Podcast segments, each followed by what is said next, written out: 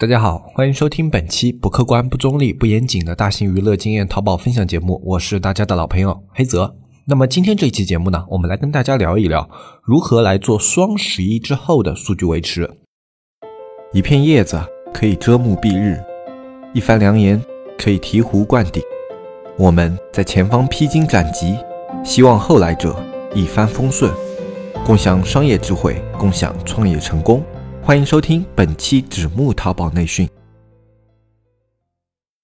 因为我们在做完大促之后啊，非常明显的一个点就是，不论是访客量、点击率、转化率，都会有一个明显的下跌。那么这个下跌呢，它是无法逆转的，就是这是一个大盘趋势啊，你没有办法啊去违逆这样的大盘趋势，去把你的数据反而做到上升，这是非常困难的一件事情啊。这除非你去投入大量的一些资金和运营手段，才有可能在这种逆大盘的环境下去做到一定的增长。那么。对于我们来说，我们这段时间应该去做什么样的工作呢？即便我跟你说这样的一个情况是正常的，是非常常见的，也会有非常多的一些卖家朋友感到非常的焦虑，因为接下来马上就是双十二了。那么在双十二之前啊，数据的下跌或者说各方面的数据不理想，是否会影响到双十二的售卖呢？各种各样的啊。那么这里呢，我们就跟大家来分享一下我们在双十一之后如何去做自己的一个数据维持，以及如何。和去定义自己的一个地位，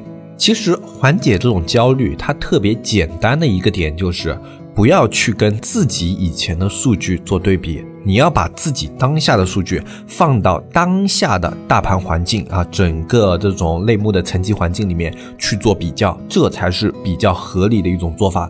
很多的一些卖家朋友啊，他们做对比的方法是什么呢？就是比如说啊，我在双十一之前十月份的时候，我的总体的展现指数是多少，转化率是多少，展现量是多少。那么，哎，我觉得现在双十一结束之后，反而比之前这样的要低很多。那么这种时候，我就觉得焦虑了，我的店铺比以往比下跌了啊。很多人是这样的一种心态，所以他们会有这种非常焦虑的这种感觉在里面。但实际上的话，所有的店铺它跟前面的数据。去对比的话，在双十一结束后都会有这样的表现，所以你跟自己以前的数据去做对比，这是一种不客观的对比。因为大促结束以后的环境跟大促之前的环境是截然不同的两个环境，这两个的环境的差别可以说跟一个服装它在淡季和旺季的差别是一样的，非常非常夸张的。你拿这两个时间节点去做对比的话，它的一个客观值是非常非常低的。那么我们应该怎么样去做对比呢？应该把自己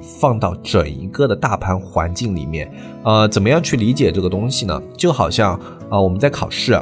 我们这一次考试特别的难，平均分数就只有八十分，而以前比较简单的考试，你都可以拿到一百分或者说一百二十分这样的一些分数。啊，而这一次考试平均分数就只有八十分，你考了八十五分，那么这种时候啊，你会觉得自己考的比较差啊，但是你一看全班的分数以后，你会觉得你还是处于在这个班级应有的水准，就比如说你原来是二十五名，你现在还是二十五名啊，你的平均水平没有发生变化的话，就。表明了你在这整体的一个排名中是稳定的。你回家跟父母解释啊，你也可以说啊，这一次是因为考试特别难了，我还是二十五名，名次没有变化，并没有退步啊。你这样的解释是合理的，可以说得通的，所以你的父母也会接受。那么放到我们现在一个电商环境中也是这个样子啊。虽然我们现在长大了，是个成年人了啊，不用去跟别人考试，但是我们有一个大盘的一个竞争环境。那么在这样的一个环境之下，你以前你是在这个大盘里面的平均水平以上。那么现在你还是在差不多的平均水平以上的话，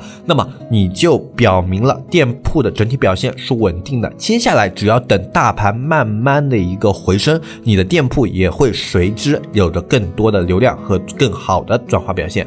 那么这段时间我们应该做的工作是什么呢？这段时间我们要做的工作，一个是。控制好目前的一个支出比例。就我们的淘宝运营的话，像双十一之后啊，直通车的价格不会马上降下来。呃，所有付费推广的卖家肯定都可以感受到，在双十一的时候，所有的付费啊，你要达到相同效果的话，价格往往是上升的。不管是极速推啊、超级推荐、转展，还是一些什么类似于站外的一些渠道啊，它都是要上升的。那么上升了以后，它的下降不是什么哎双十一结束了，双十二立马降下来了，这不是特别合理的一件事情。所以呢，它是有一个过程的。整个这个直通车大盘的下降是有个过程，但是真实的转化它的下降是非常快的。顾客在双十一结束之后，他说不买就不买了，哎，不会跟你这些运营啊什么一样，还要说一个什么慢慢的调整啊，什么什么样的啊，他不会有这种表现。所以说我转化立马没有了，我的直通车花费依然同样的高。那这种时候，我们就要去控制类似于这样的一些花费，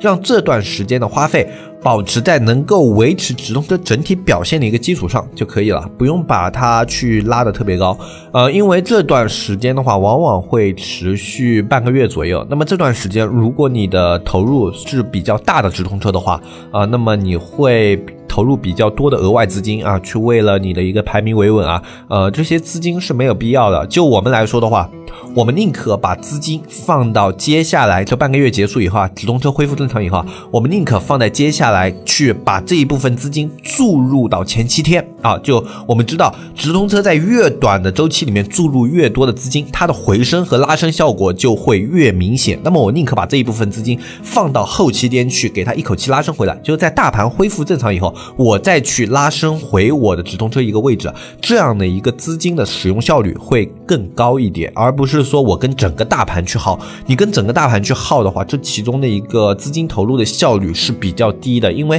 这个大盘的下降周期它比较的长啊，这一点大家应该是比较能理解的。而且在后面拉升有一个什么样的好处呢？在后面拉升的时候，刚好可以遇到一个双十二前的一个真空期，就比如说我在十一月十一号过两周，那么大概。是在十一月二十几号的时候啊，那么这段时间到双十二还有一定的时间。那么这段时间的话，哎，很多这这种头部店铺啊，包括前面店铺，他们投入直通车都会有一点吃不消。那么他们会放缓节奏，在他们放缓节奏的时候，你在整个大盘放缓节奏的时候投加入资金量变大的话，那么提升效果是特别特别明显的。那么我们在这个时间的投入效率也是特别特别高的啊，这就是中间这一段时期的好处。因为在双十二之前的话，这些店铺又会开始拉升。因为他们要为双十二的蓄水期做准备，所以中间这一段时间是非常短的。抓住这一段非常短的时间，给自己的直通车做拉伸，是效率最高的。这个我们也尝试过比较多遍。如果你以前没有这样操作过的话，我建议你在这一段时间可以试一试。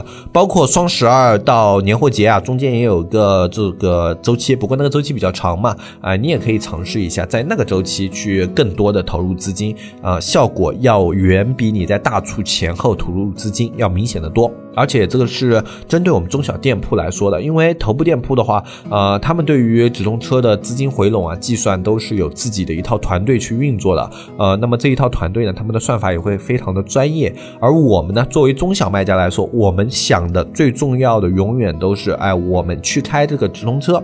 不要亏损就好。啊，就我们最终的整体收益，它能够达到一个比较可观的值的话就可以了。我们没有那么专业的团队说去把直通车控制到一个怎么怎么样一个精细的程度啊，我们只需要哎自己有一个大概的估量，自己每天去看一下这个投入和产出跟我们预期的收益的一个比例是怎么样的就可以了。还有一点就是不要因为自己店铺的压力啊，给自己太大的或者说太多的一些呃这种。运营上的压力，就有的人他会因为店铺表现不好，他会盲目的去投入直通车，或者说盲目的去投入一些刷单资源啊，他会看到哦，现在直通车大家都出了那么高的价，那么我不能落下，要不然的话我店铺表现会更差。呃，还有一些卖家朋友呢，他可能会觉得就是在这样的一个环境中的话，呃，店铺有可能后期就起不来了啊。这两种方法都是呃，或者说这两种思想啊，都是比较错误的，因为呃，我之前说了，你只要保持着你的。平均水准在这个大盘里的话，那么随着大盘的上升，你的这个整体的店铺也是会慢慢回升的。你只要保持你的所有数据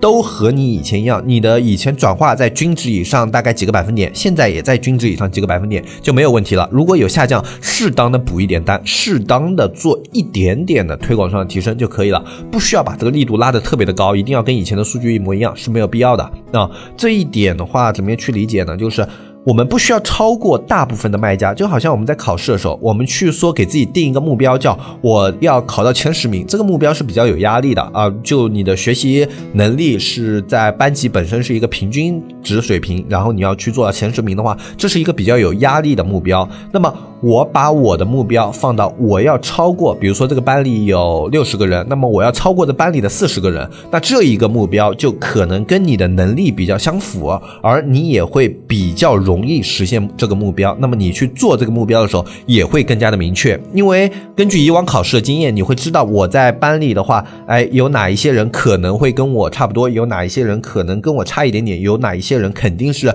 呃成绩在短时间内是比我差的。那么你可以明确的给这些人划分类别，然后你可以去看啊，你以前那些比你好稍微好一点点的学生，或者说跟你差不多的学生，他们近期的表现怎么样？他们才应该是你在这个大环境。中的一个标杆。那么，如果你开了生意参谋的一个进店功能的话，那么这一个数据你就可以比较容易去获取到。那么，针对于进店去做自己的一个数据对标啊，那么这就是。呃，还算是合理的一种对标方式啊，当然也不需要去找一些特别厉害的进店。我说了，就是这个进店应该是一个你的长期目标，就是你长期观察的一个店铺，而不是说你现在我节目说我你需要去找一个进店，你就去那个生意参谋里面购买，然后马上找一个进店，这样找是没有意义的。就一个进店目标的话，是一个长期的目标啊，你应该是以前如果七八九月就有一个进店的话，那么你现在拿这个进店的数据去做参考，去做对比，那么就是。是相对来说